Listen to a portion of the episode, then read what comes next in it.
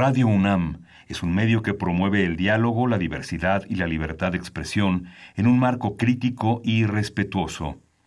Los comentarios expresados a lo largo de su programación reflejan la opinión de quien los emite, mas no de la radiodifusora. Consultorio Fiscal. María Concepción González de Chicago dice que hace 12 años Radio. presentó suspensión de actividad. Un programa de Radio UNAM Hay una PTU entonces que se determina. y de la Secretaría de Divulgación y Fomento Editorial de la Facultad de Contaduría y Administración. Si bien es cierto, estamos, hablando- estamos comentando todo lo que tiene que ver con la contabilidad. Tocaremos el tema de las deducciones personales, obviamente, porque no son tan fáciles de aplicar en realidad.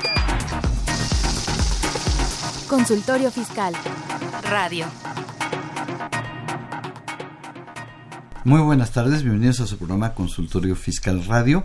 Los saludo su amigo Salvador Rotero Banel, como siempre, dándole la más cordial bienvenida a este programa. Y por favor, escúchelo.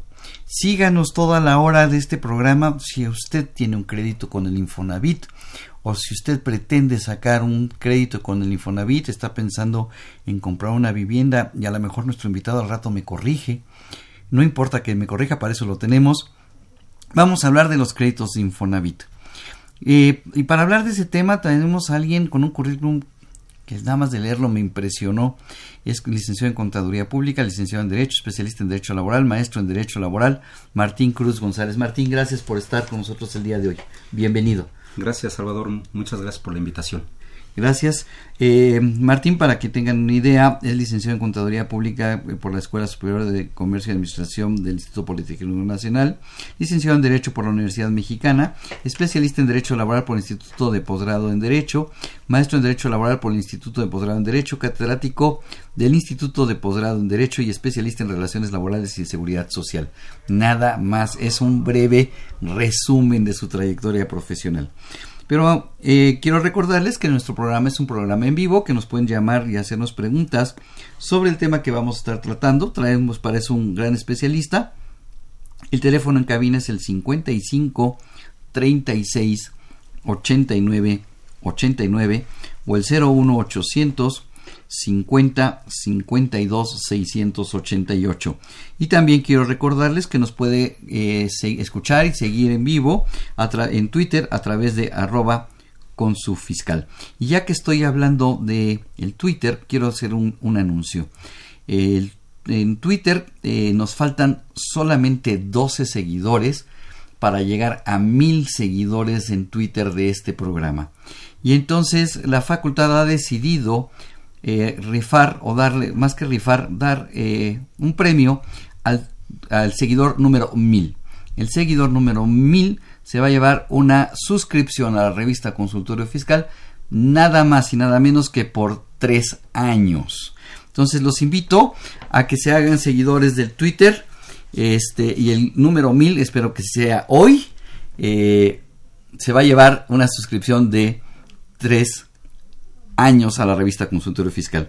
Y bien, antes de empezar con el programa, eh, vamos a escuchar nuestra acostumbrada cápsula de Info Fiscal. Consultorio Fiscal. Radio. Hola, soy Marta Valle, coordinadora del Servicio de Asesoría Fiscal Gratuita de la Facultad de Contaduría y Administración de la UNAM. Los invitamos a compartir con nosotros las dudas, inquietudes o comentarios relacionados con sus asuntos fiscales. Pueden hacerlo a través del número telefónico 5622-8222, extensión 46263, o del correo electrónico consultoriofiscal.fca.unam.mx. Los esperamos, será un placer atenderlos. Ve y escúchanos por Twitter, arroba con su fiscal. Info Fiscal.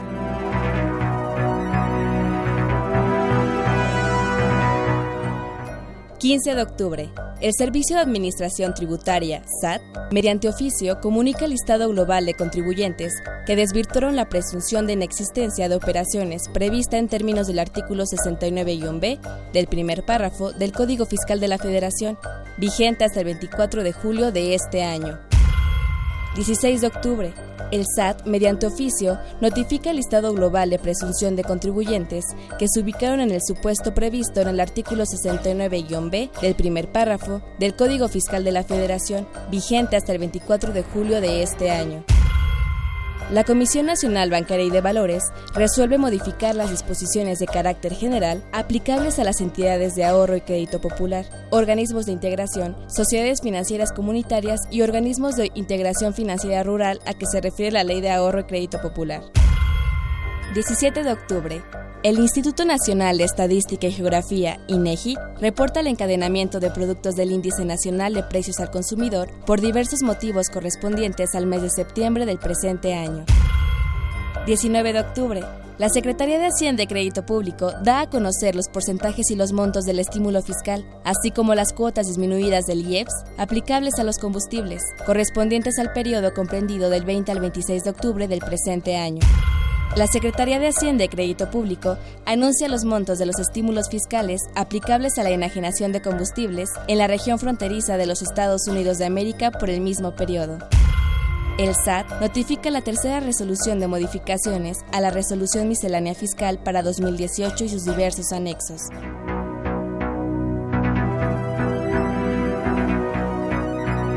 Info Fiscal. XEUN AM 860 Radio UNAM. Llámanos, nos interesa tu opinión. Teléfonos en cabina 5536 8989. Lada 01800 5052 688.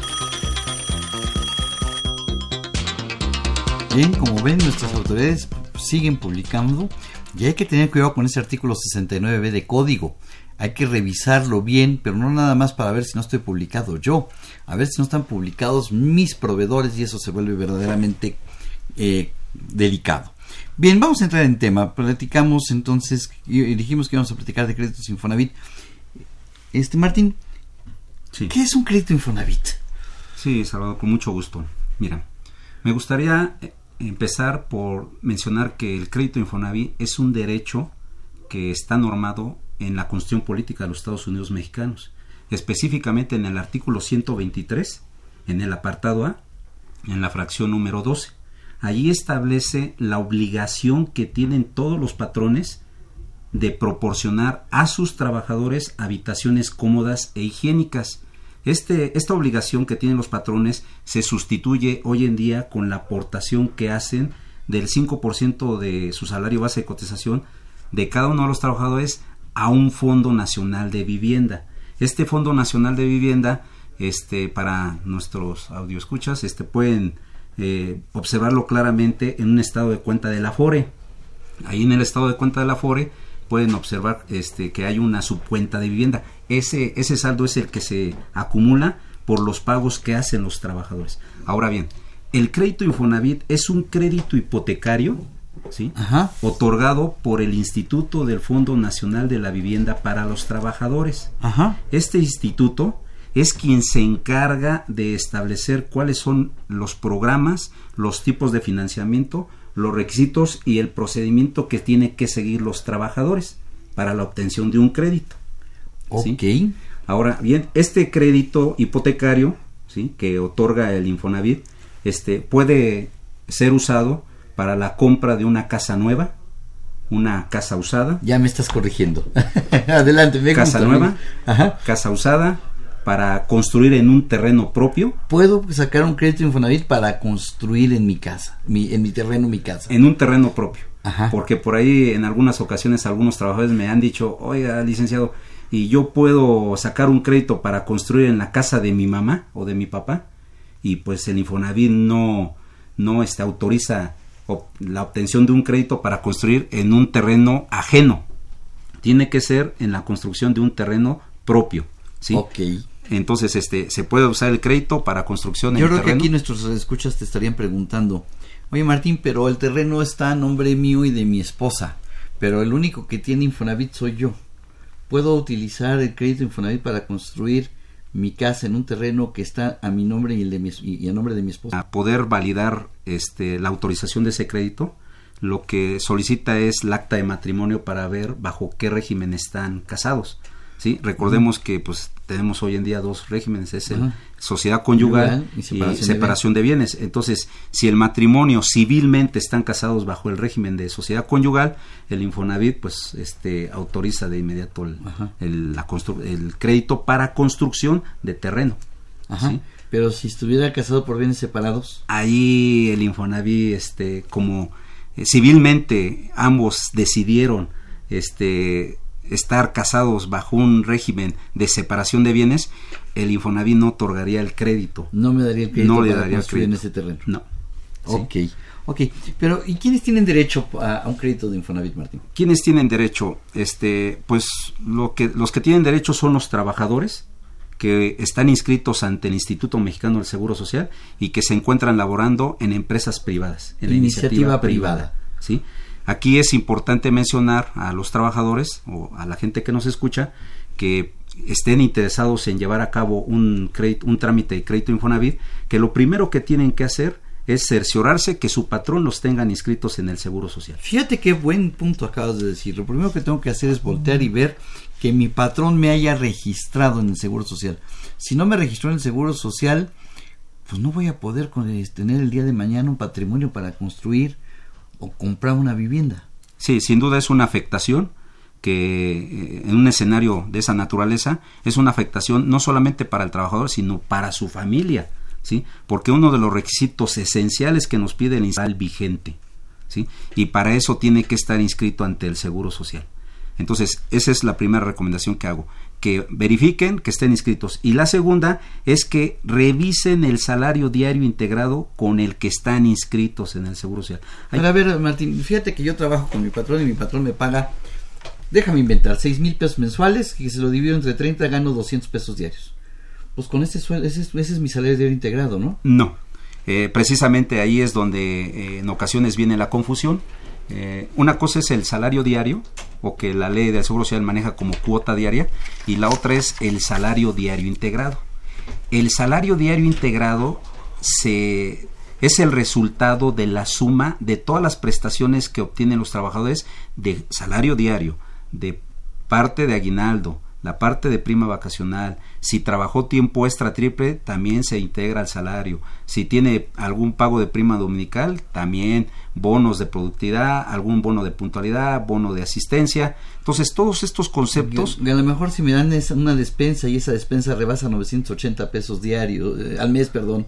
Allí habría que ver qué es lo que nos menciona el artículo 27 de la Ley de Seguro Social que es el artículo que norma cómo se determina el salario diario integrado. Efectivamente. Y efectivamente ahí menciona que hay un límite del 40%, ¿sí? Ahora es del valor de la UMA. De la UMA, pero eso, pero si yo agarro la UMA, no, eh, que es 80.60 y lo multiplico por 30.4 para mensualizarlo con base en la ley de la UMA, y lo, lo por 40%, estamos hablando de 980 pesos con 10 centavos al mes. Esa parte no integra el salario. No integra, Esa pero si mi patrón me da mil pesos de despensa mensual, entonces el diferencial sí se va a integrar. Exactamente, el diferencial de esos mil pesos con el tope, sí, que ya platicamos, esa, esa parte es la que integra el salario. Y entonces va a subir mi salario base de cotización para efectos del seguro social y por lo tanto va a subir la aportación que va a hacer mi patrón al Infonavit y por lo tanto voy a tener un poquito más de recursos para mi vivienda.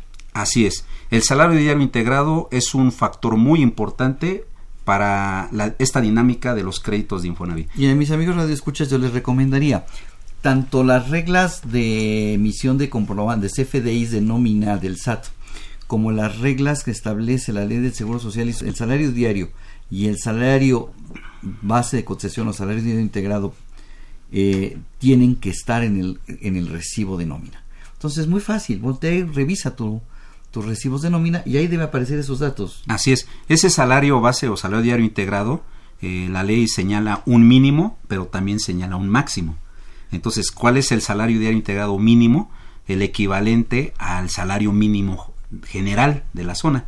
Ese es el mínimo. Que ya ahorita hay un salario mínimo para todo el país parejo. Que Así es, Que estamos hablando de 88.36. Correcto. O sea, no puedo estar cotizando por menos de 88.36. Pero Martín, eh, fíjate que yo trabajo medio tiempo y por lo tanto mi patrón me paga 60 pesos diarios. ¿Se vale? Mm, la ley de seguro social obliga a ese patrón a registrar al trabajador con 88.36. Ok, me puede pagar mi patrón Menos. desde la ley de federal de trabajo 60 pesos porque no trabajo la jornada completa. Correcto. Pero me tiene que registrar por lo menos con 88.36. Ese es el mínimo. Mínimo, no puedo registrar menos. No se puede, aunque haya jornada Pero dijiste que hay un mínimo y hay un máximo. Así es, un máximo, estamos hablando que hoy en día, ahora con la entrada de las unidades de medidas de actualización, las famosas UMAS, son el equivalente a 25 UMAS 2.015 pesos diarios. aproximadamente. Ajá. Eso es diario. Ajá. Entonces, en esta dinámica de créditos de Infonavit, un trabajador que tiene un salario diario integrado equivalente a los 25 UMAS, este, pues le ayuda más para pagar su crédito. Claro, entonces si yo gano tres mil pesos diarios, díganme nada más en dónde para ir a solicitar empleo, este, pero si gano tres mil pesos diarios, mi patrón no me va a registrar con tres mil, me va a registrar con dos mil quince, Así es, que, es, eh, que son 25 UMAS vigentes. Efectivamente. Y, en febrero del año que entra, el primero de febrero que suba la, que cambie la UMA, pues tendrá que, aunque no me suba el sueldo, tendrá que modificar el En la salario misma proporción. en la misma proporción. Efectivamente. Entonces, ese es otro dato que recomendamos que revisen nuestros, nuestros los trabajadores antes. entonces déjame hacerte una pregunta. Sí, antes de que yo haga un trámite. Sí. A lo mejor ya te, te la, te la gané y tú ibas a comentarlo. Yo estoy pensando comprar mi casa o estoy pensando construir, como ya me dijiste, en mi terreno. ¿Qué es lo que tengo que revisar antes de que yo meta una solicitud de crédito al Infonavit? es muy importante que antes de llevar a cabo el inicio de una solicitud de crédito, que las familias hagan un presupuesto, que reflexionen un poco sobre los ingresos que tienen hoy en día y los gastos que, que están teniendo exactamente hoy en día, ¿sí? ¿Para qué? Para ver si efectivamente tienen la solvencia económica de poder comprometerse a la obtención de un crédito de Infonavit. ¿Y por qué lo menciono? Porque un crédito de Infonavit a largo plazo para muchas familias se ha vuelto un dolor de cabeza Un- una carga muy pesada. una carga muy pesada, ¿sí? Porque ha habido cuestionamientos en donde me han dicho, Martín, yo llevo 10 años pagando mi crédito Infonavit y no veo que disminuya el saldo. He estado pagando 10 años intereses. Intereses y más intereses y no observo una disminución del saldo. Entonces, antes de caer en ese, en ese círculo, sí es importante que las familias, ¿sí? hagan una, un análisis de sus ingresos y sus gastos de hoy en día, un presupuesto familiar, ¿sí? Pero también sería bueno que hicieran un presupuesto familiar tomando en cuenta los ingresos y los gastos que le pudieran generar una casa nueva ya adquirida con el crédito Infonavit. Es decir, dos presupuestos, un presupuesto actual y un Hoy. presupuesto futuro. Pero ese presupuesto futuro, ¿qué gastos me puede implicar tener una casa? ¿Predial? Predial, este ¿Cuotas de mantenimiento? gastos de mantenimiento, si está en algunos lados este compran la vivienda en un fraccionamiento y hay que pagar una cuota de mantenimiento ahí comunal o el pago de vigilancia. Este, por otro lado, pues a lo mejor hoy en día el trabajador está pagando una renta, ¿sí? Y a lo mejor esa, eh, esa renta pues, se va a sustituir por el crédito, pero Así es. este tengo que analizar que tenga yo la capacidad de hacerlo. Sí, esa es la recomendación, que, que revisen, que reflexionen si tienen la capacidad económica para poder llevar a cabo el crédito. Ahora bien, si, si en familia deciden que efectivamente tienen la capacidad económica, entonces este, pues ahí tienen que seguir una, una serie de pasos que el mismo instituto nos obliga que lo hagamos, ¿sí? Entre ellos, lo primero que tienen que hacer es sacar una precalificación. ¿Cómo hago esa precalificación? Esa precalificación es muy sencillo, eh, pueden entrar a la página del internet, ahí hay una opción que dice precalificación para diferentes tipos de productos de, que, que tiene el Infonavit. Más adelante, si quieres, platicamos de los productos. Así es. Entonces, esa precalificación, este, el Infonavit lo que hace es que toma en cuenta la edad del trabajador, ¿sí? el monto del saldo de la subcuenta de vivienda que tiene en el momento en que está consultando la precalificación, ¿sí? y el salario diario integrado, ¿sí? que ya platicamos. Ok, el Infonavit me podría decir que con la edad que tengo y el sueldo que percibo, ya no me puede dar un crédito, que necesito ganar más o que necesito tener menos edad. Eh, eh, Digo que lo segundo no se puede, ¿no? Pero Sí, el, el Infonavit lo que hace es para otorgar un crédito, suma la edad actual del trabajador con los años probables de vida del crédito y si la suma de esas dos de esos dos factores este rebasan los 65 años, no lo otorga. Ok, yo tengo 30 años y el crédito me lo van a dar a 30 años, llego a 60. 60 años, ahí, ahí problema. sí lo otorga. no hay Pero yo problema. tengo 50 años y el crédito me lo va... ¿Hay, hay posibilidades de que me den un crédito de Infonavit a 10 años? El Infonavit hoy en día está calculando los créditos a 15 años, A 15 normalmente, años normalmente. a 15 años, aunque sabemos que la vida de un crédito máximo es de 30 años. ley. Entonces, si tengo 50 años, ya mejor ni le busco que el Infonavit me dé un crédito, ¿no? Este, 50 años depende del, del monto del crédito. Del, del monto del crédito. Del crédito, sin duda. Porque si estamos hablando de un crédito de 300 mil pesos y el trabajador está percibiendo el salario máximo, que hablamos de 2015, Ajá. sin duda tiene una capacidad económica para que ese saldo... lo- Antes de 65 años ya esté Exactamente. Entonces son tres factores que el instituto considera para otorgar el crédito. ¿sí? La edad, el salario y el saldo de la su cuenta de vivienda. Ok, perfecto. Así se determina la, precali- eh, la precalificación, el monto. Los trabajadores tienen que tener como mínimo 116 puntos. ¿Sí? Mínimo 116 Mínimo. puntos. ¿Y cómo se o cómo se juntan esos puntos? Igual el instituto tiene ahí algunos rangos este, que considera exactamente los mismos eh, factores que acabo de mencionar. La edad, edad, el, el salario saldo, y el saldo de la cuenta. el saldo de la subcuenta de vivienda. Ok. ¿Y en qué puedo utilizar el crédito? Ya me dijiste que para, para comprar una vivienda nueva o usada o para co- o construir un terreno propio. Así es. A mi nombre o a nombre de mí y de mi esposa siempre y cuando estemos casados bajo Sociedad. bienes ma- mancomunados. Así es. Sociedad conyugal. Sí. ¿Puedo? Deudas contraídas, Ajá. propias, ¿sí? Déjame de comentarte Pero que... deudas contraídas propias de qué? Pues, de la tarjeta de crédito. No, estamos hablando de aquí de un crédito hipotecario, sería de una deuda este contraída de un crédito hipotecario este con alguna entidad financiera. A manera de ejemplo, un trabajador este tramitó su crédito con alguna entidad financiera o Ajá. alguna Sofol, ¿sí? Le dieron el crédito, cinco años después toma la decisión de ir al Infonavit y tramitar su crédito para que el Infonavit pague la deuda a esa entidad financiera. Entonces es el pago de esa deuda, eso lo puede utilizar a través de... Entonces, de- para comprar casa, para construir un terreno propio, para pagar deudas, algo más. así es, hay un programa que se llama el Mejoravit. Ajá. El Mejoravit es para ampliar o remodelar la casa. ¡Wow! Entonces aquí ya estamos hablando de un crédito quirografario porque es artículos de consumo para la reparación o la ampliación de la vivienda. Entonces no nada más es crédito hipotecario, es crédito quirografario. Así es. Pero entonces me detengo aquí y volteo a ver la ley del impuesto sobre la renta. ¿Por qué? Porque la ley del impuesto sobre la renta me dice que yo puedo deducir en mi declaración anual los intereses de créditos hipotecarios para mi vivienda. Pregunta, los cre- el interés que me cobra el Infonavit lo puedo hacer deducir en mi declaración anual. ¿Qué opinas?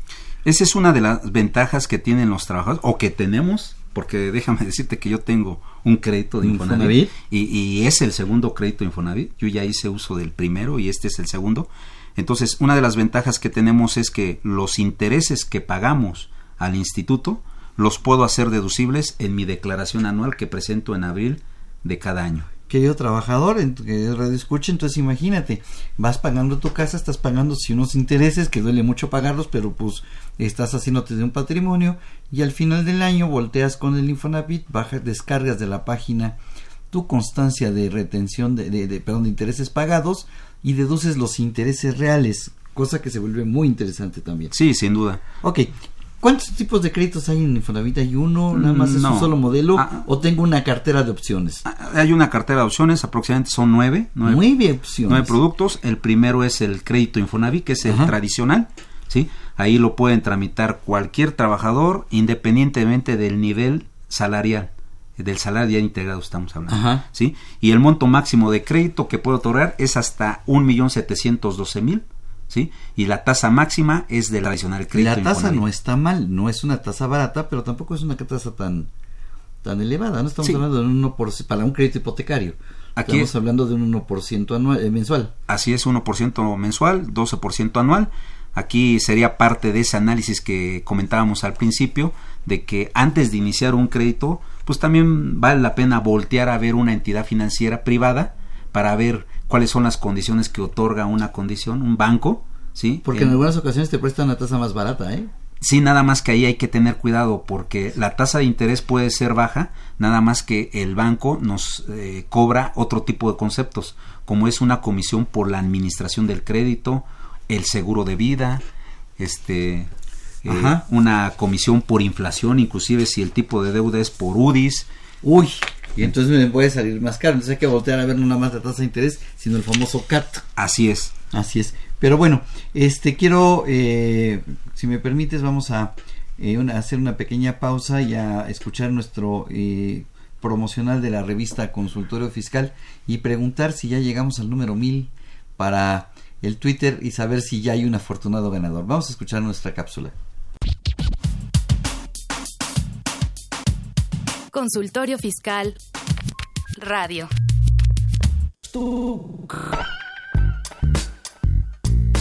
Si estás interesado en este y otros temas de consultorio fiscal, ingresa a tu navegador y escribe Radio UNAM.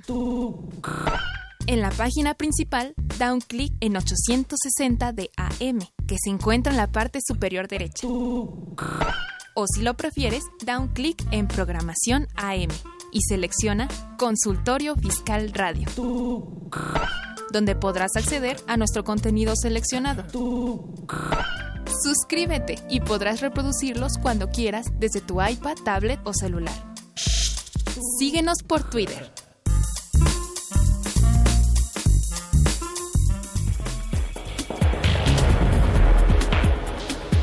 Festejamos la nueva edición, la número 700 de Consultorio Fiscal, que como siempre aborda interesantes artículos de corte jurídico, laboral, contable, financiero y fiscal. Fiscales 2019. Luis Enrique Angón Velázquez hace sugerencias y comentarios para la nueva plataforma Mi Contabilidad. María del Rocío Hernández Romero, Fernando Pérez Mendoza y Gabriel Sánchez Curiel presentan la auditoría forense y su interacción con la auditoría interna. Luis Enrique Angón Velázquez revisa el contenido del CFDI con el método de pago en una sola exhibición. Nueva regla 2.7.1.44 del anteproyecto de la tercera modificación a la Resolución Miscelánea Fiscal 2018. Estos y otros temas de gran interés se presentan en el número 700 de Consultorio Fiscal. Suscripciones a los teléfonos 5616-1355 y 5616-7755. También a través de la tienda electrónica publishing.fca.unam.mx o en la página de la revista consultoriofiscal.unam.mx.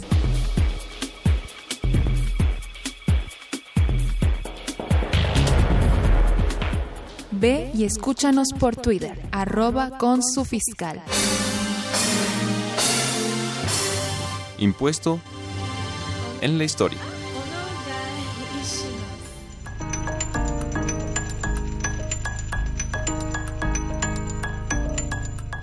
En nuestra Carta Magna, en la fracción decimasegunda del artículo 123, se estableció en 1917 que, en toda negociación agrícola, industrial, minera o cualquier otra clase de trabajo, los patronos estarán obligados a proporcionar a los trabajadores habitaciones cómodas e higiénicas, por las que podrán cobrar rentas que no excederán del medio por ciento mensual del valor catastral de las fincas. La fracción trigésima del mismo artículo 123 destacó que, asimismo, serán consideradas de utilidad social las sociedades cooperativas para la construcción de casas baratas e higiénicas, destinadas a ser adquiridas en propiedad por los trabajadores en plazos determinados. En 1917 la población era de 14 millones. En 1970 se triplicó a más de 53. En ese mismo año se reformó la ley del trabajo dedicando el capítulo tercero del título cuarto a las habitaciones de los trabajadores. Los artículos del 136 al 153 constituyeron un ordenamiento para normar la obligación patronal de otorgar vivienda a sus trabajadores. El 21 de abril de 1972, mediante decreto presidencial de Luis Echeverría Álvarez, se plasmó ese derecho de otorgar vivienda a los trabajadores al fundar el Instituto Nacional de la Vivienda para los Trabajadores, mejor conocido como el Infonavit. Con ello se daba cumplimiento a lo establecido en nuestra Carta Magna de 1917. A través de un fondo de aportaciones patronales del 5% del salario de cada uno de los trabajadores contratados, se daba la oportunidad de que los mismos obtuvieran un crédito de vivienda. Su primer director fue Jesús Silva Herzog. Durante la administración de 1972 a 1976 otorgó 88 mil créditos. Desde su creación hasta el 31 de diciembre de 2017, aforó más de 9 millones de créditos. Solo el año anterior otorgó 533.792 créditos. Actualmente no solo se usa para comprar casa, sino también para construir una vivienda, ampliarla o repararla o pagar la hipoteca. Impuesto en la historia.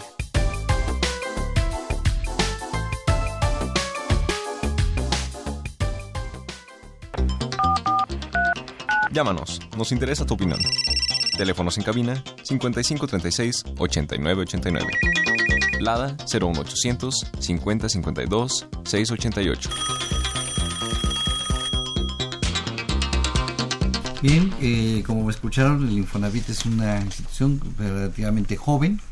Y tengo tres preguntas de nuestros amigos radioescuchas. Martín, nos pregunta David Ortega, eh, pensionado de 67 años, dice que después de que empezó a recibir su pensión, eh, pues no le alcanzó y empezó a trabajar y a cotizar nuevamente, que si puede solicitar el retiro de la, del fondo del Infonavit.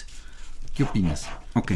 Aquí quiero entender que la pensión que recibió David es una pensión, es teniendo 65 años menciona que recibió su pensión, entonces quiere decir que sí se la tramitaron, Ajá, o sea, sí se la autorizaron. Y que además de recibir la pensión, después regresó a trabajar y volvió a cotizar en el seguro. Ok, en el momento en que David tramitó su pensión y, y, fue autorizada, le emitieron el dictamen de pensión, en ese momento él estaba en todo su derecho de ir al, al Infonavit y solicitar el retiro del fondo de, de, el saldo que tiene en la, su cuenta de vivienda. En ese momento.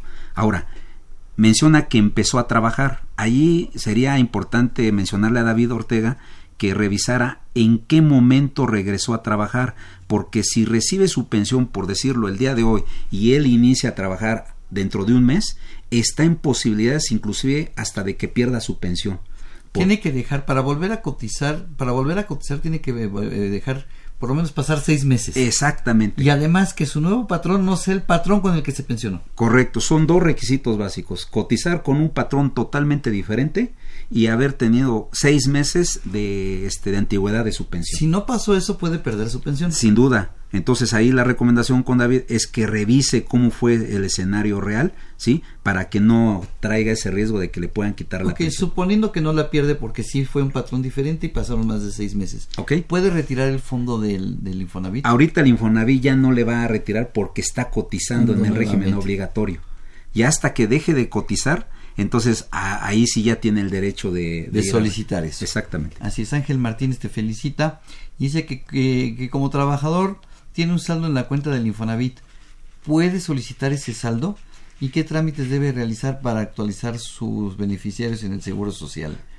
El saldo con el Infonavit este, no es un ejercicio así nada más de ir al instituto y solicitar el saldo que tiene y que se devuelva. No, sino que ese saldo se aplica en un crédito hipotecario que él tramita. Así es, pero él dice como trabajador, como trabajador no puede solicitar ese dinero. No. Ese dinero lo puede utilizar a través de alguno de los créditos que ahorita nos que, que, ahorita nos, que vamos, que vamos a, a, profundizar en ellos, ¿no? Así es. ¿Y cómo actualiza sus beneficiarios? Tiene que ir a la clínica, ¿no? A la clínica del Seguro Social a tramitar sus beneficiarios. Sí, ahí, a través de su unidad de medicina familiar, ahí en el área de, de, afiliación, le dan un formato para la actualización de sus beneficiarios. Ok, Diego Olvera, eh, de 58 años de Pachuca, nos dice que, que cómo beneficia el Infonavit al contribuyente que está dado de alta en el RIF. Que la pregunta se debe a que es, una promesa que hizo el SAT al comercio informal de que se formalicen como RIF y tengan derecho a Infonavit. Eh, mi querido Diego, eh, eh, sí, efectivamente, si tú te, te, te, diste de alta como RIF, puedes eh, inscribirte como patrón ante el Seguro Social. De hecho, te, recomendaría que busques un, eh, en internet algo que se llama Crezcamos Juntos.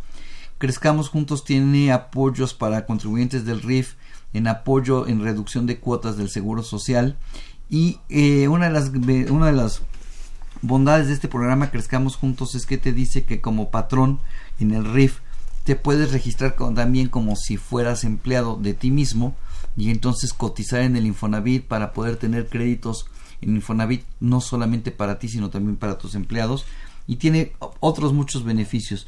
Por favor busca en, en internet eh, Crezcamos Juntos y te va a dar una serie de beneficios muy interesantes, porque no nada más hay beneficios en Seguro Social y en Infonavit, sino otros muchos más. Bien, Martín, nos decías tipos de créditos. Y me dijiste el, crédito Infonavit. Así es. Y que son nueve. ¿Cuáles son los otros? Y muy rápido, ¿cuáles son sus características? Rápidamente, Infonavit total. ¿Sí? Ahí lo pueden tramitar los trabajadores que tienen un nivel salarial mayor a 9.555.94 y el monto de crédito que puede obtener es hasta 1.955.000 pesos, ¿sí? Y con la tasa máxima del 12%. Maravilloso. Infonavit total. Luego hay otro que es el Cofinavit. El Cofinavit es un, fin, es un cofinanciamiento que otorga el Infonavit en conjunto con una entidad financiera. ¿Sí? Lo pueden tramitar los trabajadores de cualquier nivel salarial. Cualquiera. Cualquiera. Y el Infonavit lo que otorga es un monto máximo de 441 mil pesos con una tasa máxima del 12%. ¿Y ese lo tramito por el Infonavit o me voy a un banco y lo pido en un banco? Eh, es, en el banco hay que hacer el trámite del crédito que le corresponde a esa entidad financiera, ¿sí? Y en el Infonavit hay que hacer el trámite del Cofinavit, del Cofinavit ya teniendo la entidad financiera este, debidamente definida. Ok, perfecto.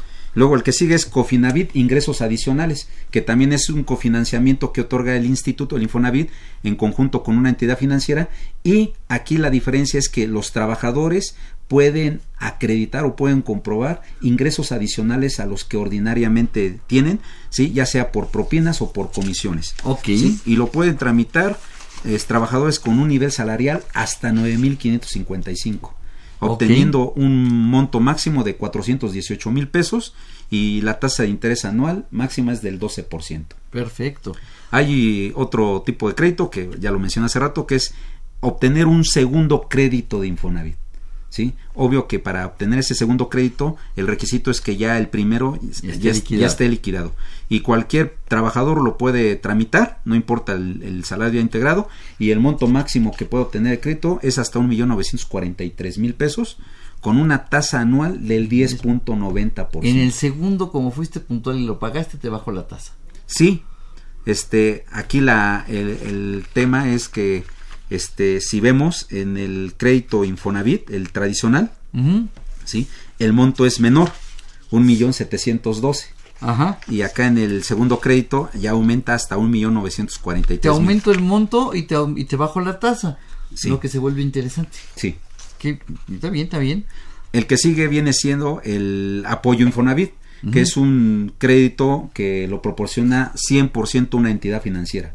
¿sí? ¿Y entonces en qué me sirve el Infonavit? ¿En qué consiste el apoyo Infonavit? Allí, allí la ventaja que tienen los trabajadores que deciden optar por el apoyo Infonavit es que el saldo de la subcuenta de vivienda queda como garantía en caso de desempleo, de la pérdida de empleo, queda como un medio de garantía. Ante la, ante la, ante la institución financiera, la institución financiera estaría cobrando, si yo me quedo sin trabajo, estaría cobrándole al Infonavit mi, mi, hipoteca en lo que consigo otro trabajo. Exactamente. Pero ojo, no es para siempre. No. Es en lo que consigo otro trabajo. Así es. Y otra de las ventajas es que las aportaciones futuras que hacen los patrones del 5% del salario diario integrado, en lugar de irse a la subcuenta de vivienda de la FORE, van directamente a amortizar la deuda que está con el banco. Ah, ok, entonces lo que, o sea, lo que yo tengo ahorita me sirve de garantía. Sí. Lo que empiece, a partir de que saco el crédito, entonces lo que empiece a aportar mi patrón, ese dinero no se va a ir a mi Afore, el Infonavit se lo va a dar al banco para que disminuya Así es. la deuda. Esa es una gran ventaja porque le va a ayudar a que la deuda se reduzca en menor tiempo. ¿sí? Maravilloso. Hay otro tipo de crédito que se llama crédito seguro. Este crédito seguro es un programa que tiene el Infonavit con el Bansefi, en donde los trabajadores pueden aportar o pueden hacer un ahorro de una cantidad que ellos eligen y ya cuando acumulan esa cantidad entonces ahora sí hacen una solicitud de crédito al Infonavit y acumulan el ahorro que hicieron con Bansefi para que su nivel de, compra de vivienda sea mayor. Maravilloso. Sí, y aquí el nivel salarial este es de cualquier nivel, no hay un, un límite, ¿sí? Y este aquí una de las ventajas es para que este programa de crédito seguro aplica para los trabajadores que no alcanzan la puntuación mínima. Hace rato mencionábamos que la puntuación mínima era de 116 puntos. Entonces, este tipo de crédito lo pueden tramitar los trabajadores que no han alcanzado esa puntuación mínima. ¿sí? Y este, el monto máximo que pueden obtener es de 1.712.000 con una tasa máxima del 12%. Hay otro crédito que también ya lo mencionamos hace rato, que es el Mejoravit, y esto es un programa en donde se le, se le solicita dinero al instituto para ampliar o remodelar la casa. ¿sí? Este, ahí el monto máximo no rebasa de los 55 mil pesos y la tasa de interés ahí sí se eleva un poquito a 16.50%. Casi tarjeta de crédito. Casi tarjeta de crédito. ¿sí?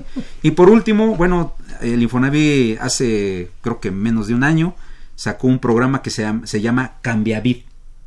Cambiavid. Y uno de los requisitos es que, o sea, Cambiavid es, por ejemplo, yo, me pongo yo como ejemplo. Yo tengo hoy en día un crédito de Infonavit, ¿sí? Ya tengo una antigüedad de dos años con ese crédito de Infonavit.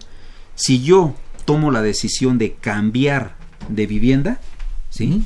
Para mejorar, o porque me tengo que este, mudar de, de ciudad, ¿sí? Puedo solicitar adherirme a este programa de Cambiavit con el mismo crédito. Si la vivienda cuesta más de lo este de lo que cuesta mi vivienda actual, actual sí, el, yo vendo mi vivienda actual y el costo, el, lo que recibí, ese ingreso lo doy a cuenta de la vivienda nueva, pero es bajo el mismo este crédito. Ok, ok. Esos eh, son los nueve productos que tiene el Infonavit para ofrecer créditos. Eh, nos habla Miguel Ángel Cervera, eh, 34 años, que dice que para realizar un traspaso es necesario agendar una cita con el, eh, por el comprado, con el comprador, con el Infonavit o el vendedor. O sea, quiero entender que lo que él quiere es que le están vendiendo una casa que está con Infonavit y le están traspasando la deuda a él, ¿qué, qué tiene que hacer? Ahí hay que tener mucho cuidado con los traspasos, porque es un tema muy común. Este es importante mencionarles que el Infonavit este cuando detecta ese tipo de traspasos en donde no interviene el instituto, no los hace válidos, con independencia de que comprador y vendedor a lo mejor tuvieran algún instrumento notarial como una cesión de derechos. ¿Sí? Esa cesión de derechos, aunque lo hayan celebrado el comprador y el vendedor, el Infonavit no es válido para el Infonavit.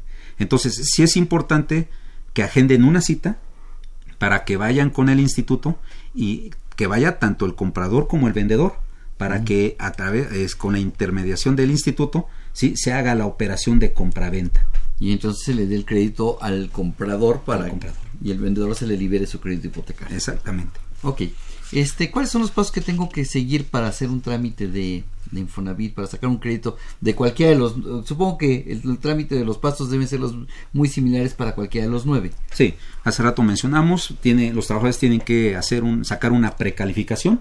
Esa precalificación la sacan de la página de internet de, en el portal de Infonavit sí tienen que ir a un taller que se llama taller saber para decidir en donde allí en ese taller pues les enseñan los diferentes tipos de productos que, ya platicamos, que maneja el Infonavit, para que decidan cuál es el que le conviene. Eh, tienen que llenar una solicitud de crédito, ¿sí? Y esta solicitud de crédito más una serie de documentos que les piden de índole personal, como acta de nacimiento, credencial de lector, este, eh, estos documentos los tienen que entregar en la oficina del Infonavit, ¿sí? Perdón. Entonces, ahí en la oficina del Infonavit es donde van a recibir una constancia de crédito con el número de folio. Eh, ya teniendo su número de crédito, eh, pueden sacar en la página del, portal del Infonavit el aviso de retención de descuentos, ¿sí? mismo que se tiene que entregar al patrón para que lo firme y lo selle. Ok, y con eso empezamos el crédito. Así es. Ok, ¿te parece si vamos a una pequeña pausa y regresamos? Claro que sí.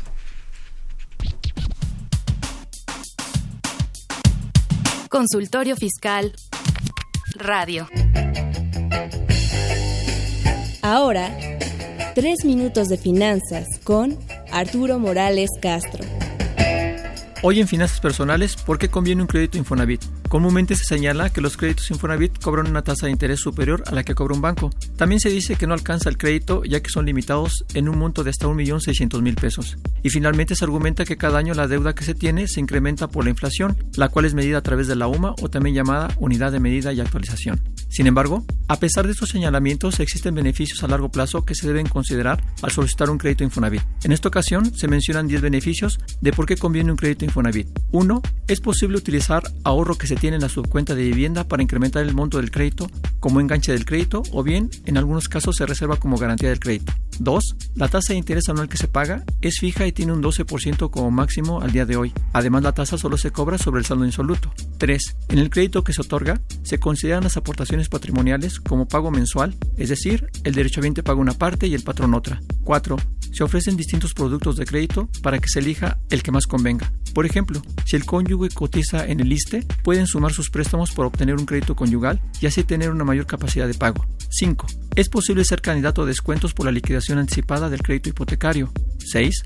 Se permite tener un segundo crédito al liquidar el primer crédito hipotecario en tiempo y forma y siempre y cuando se cumpla con los requisitos. 7. Todos los créditos Infonavit cuentan con hipoteca verde. La hipoteca verde es un monto adicional que se otorga para que las viviendas financiadas por el Infonavit cuenten con ecotecnologías, es decir, accesorios ahorradores de agua, luz y gas, lo que tiene por objetivo contribuir al cuidado y preservación del medio ambiente. 8. Es posible participar en el programa CambiaBit, que permite a los derechohabientes el cambio de casa con su actual hipoteca, así como la ampliación de su crédito. 9. En la declaración anual de personas físicas es posible la deducción fiscal por los intereses reales que se pagan al crédito otorgado. 10. La vivienda cuenta con un seguro de daños y el Infonavit otorga un paquete de beneficios, apoyos, soluciones y defensoría que protege a los trabajadores que tienen un crédito cuando enfrentan algún problema para pagar, como puede ser la pérdida del empleo, variaciones en el poder adquisitivo o alguna emergencia familiar. En este último punto, es importante mencionar que el seguro de vivienda que otorga el Infonavit es solo para el saldo del crédito que se tiene y de usarse solo cubre el monto adeudado, pero no cubre el patrimonio mismo o lo que ya se ha pagado del crédito, motivo por el cual es recomendable contratar un seguro adicional al seguro de vivienda Infonavit, que éste cubra los gastos que se generen en caso de una reparación por alguna eventualidad como inundación, terremoto o algunos otros daños por la propiedad. Al contar con un seguro de hogar adicional, se tiene coberturas que los seguros de vivienda de un crédito hipotecario no poseen, como responsabilidad civil, asistencia en el hogar, remoción de escombros, gastos extras en habitación. Hasta aquí las finanzas personales y los créditos Infonavit y mi correo es amorales.fca.unam.mx. Tres minutos de finanzas con Arturo Morales Castro. Ve y escúchanos por Twitter, arroba con su fiscal. Los invitamos a que nos vean en la radio y nos escuchen por televisión. Consultorio Fiscal, radio y televisión. En el 860 de AM y en la barra de Mirador Universitario CUAE. Abordamos los temas de tu interés como impuestos sobre la renta, declaraciones, testamentos, pensiones, seguridad social, estímulos fiscales, discrepancia fiscal, régimen de incorporación fiscal, entre otros temas. Con destacados especialistas en la materia. Los miércoles por Radio UNAM. Los jueves por internet. Y los sábados por TV UNAM. Véanos en la radio. Escúchenos por televisión. Llámanos, nos interesa tu opinión. Teléfonos en cabina 5536 8989. Lada 01800 5052 688. Bien, regresamos después de todo esto y de escuchar esta cápsula financiera. Y yo te preguntaría, Martín, eh, ¿cómo y cuánto voy a pagar de mi crédito Infonavit? Ok, aquí ya estamos en un escenario en donde el trabajador ya tiene el crédito Infonavit. Ya está autorizado. Ya entregó el aviso de retención de descuentos a la empresa, al patrón. Entonces, aquí la dinámica que, que se tiene es que el patrón, el patrón es quien le descuenta al trabajador a través de su nómina, ya sea semanal, quincenal o mensual, ¿sí? El, el descuento que corresponde sí y que determinó el, el, mismo instituto. A través de la, de la, de la eh, hoja de descuentos no que le debía haber entregado a mi patrón. Así es. Entonces hace el descuento vía nómina sí y bimestralmente el patrón entera esos descuentos al Infonavit a través del Sistema Único de Autodeterminación, el SUA. ¿sí? Con, junto con el pago de las cotas patronales, el pago bimestral, ahí es donde va el pago del trabajador por las retenciones que hizo en ese bimestre. Entonces, lo que, lo que mi patrón me retenga va a aplicar y lo que mi patrón aporte al Infonavit. Adicionalmente, el patrón aporta un 5%, que también ya lo comentamos, del salario diario integrado, y ese 5% también se entera junto con las retenciones que le hizo a los trabajadores, bimestralmente se entrega al, al Infonavit. Y eso también va a reducir mi deuda. Son los dos conceptos que, que reducen la deuda, ¿sí? Adicionalmente, si los trabajadores optan por hacer algún pago anticipado, se lo puede. Lo pueden hacer. Y ese pago anticipado iría directamente al capital. Ok, eh, ¿hay un tope máximo de cuánto me pueda retener el Infonavit? De, ¿Puedo ordenar el, el, Infonavit retener a mi...? Sí, el tope máximo no debe rebasar el 30% del salario mensual. No puede ser más del 30%. No puede ser. Se supone entonces que yo tengo que vivir con el 70% restante. Ah, así es. Pero ahí, todavía hay que descontar impuestos sobre la renta y, y, las, y, el seguro social. Hay otros conceptos. Hay otros conceptos. Entonces me va a quedar como el 60 y algo. Sí, así es. ok. Este, ¿Qué pasa si lo termino de pagar? Ya terminé de pagarlo. ¿O hasta cuándo va a retenerme mi patrón indefinidamente? No, este, como ya comentamos, el crédito tiene una vida máxima de 30 años pero hoy en día el instituto está determinando los créditos eh, aproximadamente en 15 años. Entonces, si no hace pagos anticipados, el crédito puede ser y mantiene ese orden, esa, ese pago oportuno en 15 años. Entonces, ahora sí, ya teniendo el pago final, ¿sí? en donde verifique que el saldo que tiene es cero, entonces ya está en posibilidades de solicitar el aviso de suspensión de descuentos. Pero esos créditos a 15 años son créditos recientes, ¿no? ¿Qué pasa si yo soy un trabajador que tengo un crédito que contraté, no sé, se me ocurre en 2000, ¿te gusta? 2002. 2002, hace 16 este, años. Hace 16 años. ¿Ya debería estar liquidado? Mm, no necesariamente, porque va en función al... en esa época no se estaba haciendo ese cálculo de 15 años. Es diferente. Es diferente. Eh, el instituto ha estado eh, actualizando sus procedimientos y efectivamente los créditos del 2005 hacia atrás, inclusive de 1990, no, este, perdón, 98, 97, sí, hay algunos que todavía están vigentes. Sí, claro. Entonces, este, aquí el tema es que no rebasen los 30 años. Ok, y si a los 30 años sigue habiendo saldo, ¿qué hago? Ahí entonces tiene que acercarse con el Infonavit para solicitar esa, ese beneficio que tiene de que el saldo que tiene remanente ya no se lo cobren y pueda solicitar su aviso de, de, suspensión de descuentos para que se Con ese aviso de suspensión de descuentos se lo llevo a mi patrón. Pero ese aviso de suspensión de descuentos es muy rápido o a lo mejor se tarda y mi patrón me sigue reteniendo todavía porque pues el patrón no va a dejar de retener si no tiene ese documento. El, el patrón este deja de descontar teniendo ya el documento en mano. Ok, sí. Pero quiero suponer, déjame poner, no sé si sucede, un caso hipotético, ¿no? Yo en marzo ya estaba en ceros. Pero yo trabajador no, no hice nada. Y mi patrón me siguió reteniendo. Y me sigue reteniendo y sigue enterando. Yo me... Ay, espérame, en marzo debió haber acabado de pagar. Volteo y pues sí, ya está en ceros desde marzo y además he estado portando. Este... El patrón va a seguir, va a seguir reteniendo aunque, aunque ese documento no llegue. Así es. Y a lo mejor ahorita lo tramito. Si ahorita meto esa solicitud del documento de que estoy en ceros, ¿cuánto tiempo se va a tardar el Infonavit en entregarme el documento? Eh, el documento, cuando en la práctica, cuando mucho tarda dos semanas. ¿Dos semanas? Sí, cuando mucho. Digo, porque me ha pasado que hay algunos trabajadores que dicen, no, es que es, es muy lento, es burocrático. Ya ves cómo es el gobierno. Espérame, las cosas han cambiado este no es cierto que se tarde tanto tiempo, ¿no? Sí, las cosas, lo que son el sistema del instituto han estado modernizando mucho, sí, y las bases de datos pues las han estado actualizando constantemente. Entonces, este, en este ejemplo que me mencionas, sin duda este trabajador pagó en exceso su crédito. Entonces, ese saldo en exceso, el trabajador está en todo su derecho de reclamarlo. ¿Al patrón o al Infonavit? Al Infonavit. El patrón no tiene responsabilidad ya. Ya no.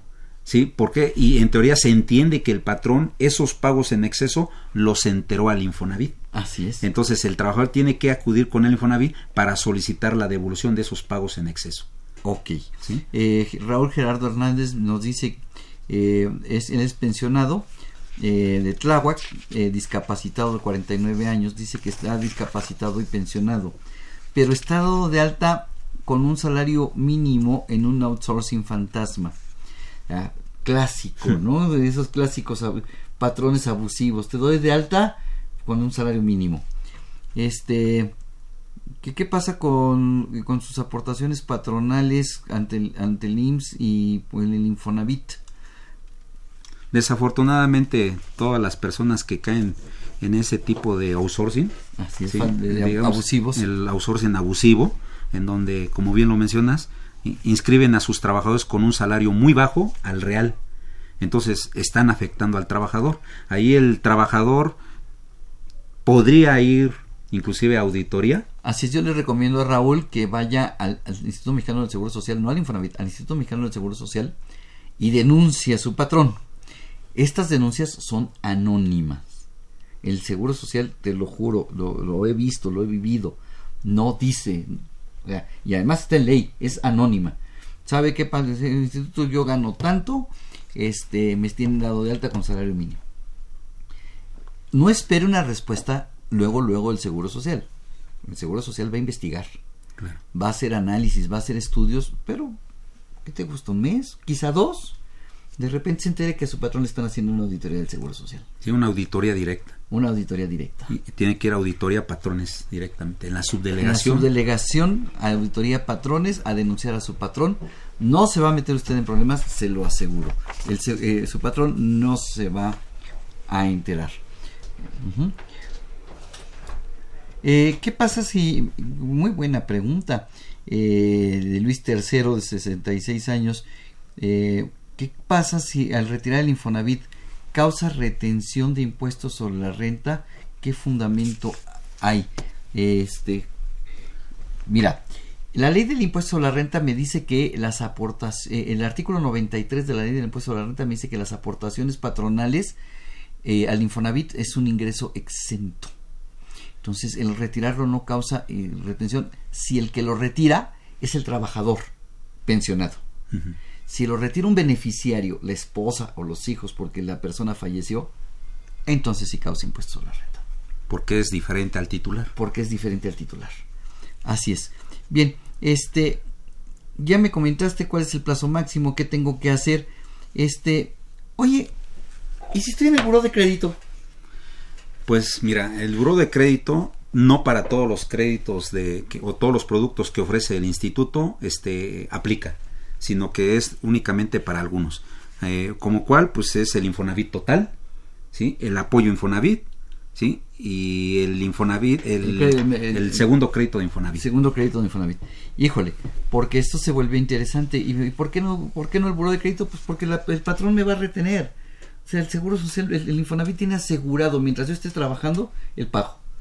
Sí, aquí la ventaja que tienen los trabajadores es que tiene que acreditar que hay una relación laboral. Vigente. Ok, y me queda muy poco tiempo, nada más te pediría que me dijeras, ¿qué pasa si pierdo, si me quedo, si me quedo sin empleo? ¿Pierdo mi casa? Así muy rápido porque me queda un minuto o un par de minutos para este no este el trabajador tiene el derecho de aplicar una prórroga o sea son dos tipos de prórroga una prórroga parcial o una prórroga total una prórroga parcial es que el trabajador pague cuando menos 835 pesos sí durante seis meses 835 pesos mensuales, mensuales durante seis meses durante seis meses los intereses que se dejen de pagar el 50% los absorbe el instituto y el otro 50% se acumulan al capital. Esa es una prórroga parcial. Wow. ¿Sí? Este no se asusten si se quedan sin trabajo, no pierden, pero háganlo porque si no pierdes la casa. Así es. Y, hay, y hay una prórroga total. Y la prórroga total es, se aplica en un plazo no mayor a cuatro meses y el Infonavit lo que hace es que acumula el 100% de los intereses al capital. ¿sí? El, el plazo, pues obvio, del crédito en cuatro meses no En cuatro meses no pago nada, ni siquiera los 835 pesos. No, no, nada. Es una prueba total, pero esa prueba total este, dura 12 meses máximo. Bien. Este, yo creo que nos quedó mucho, muchos temas por tocar, pero creo que fue muy interesante y muy productivo para nuestros amigos. Martín, muchas gracias por acompañarnos el día de hoy. Al contrario, muchas eh, Los invitamos a que nos sintonicen la siguiente semana con el tema Créditos ISTE. Esta fue una producción de Radio UNAM y de la Facultad de Contaduría y Administración, director general Benito Taibo, director de la Facultad de, la, eh, de Contaduría y Administración de la UNAM, maestro Tomás Humberto Rubio Pérez, secretario de Divulgación y Fomento Editorial de la Facultad de Contaduría y Administración, doctor José Ricardo Méndez Cruz. En los controles, Socorro Montes, en la producción por parte del Departamento de Medios Audiovisuales de la Facultad de Contaduría y Administración, Nezahualcóyotl Jara, Juan Flandes, Alma Villegas, Daniel Linares, Miriam Jiménez, Samantha Gasca y Emanuel Sarco. Se despide su amigo Salvador Rotter Aubanel despidiéndose hasta la próxima semana. Muy buenas tardes, buen provecho. Consultorio Fiscal. Un programa de Radio UNAM y de la Secretaría de Divulgación y Fomento Editorial de la Facultad de Contaduría y Administración. Consultorio Fiscal Radio.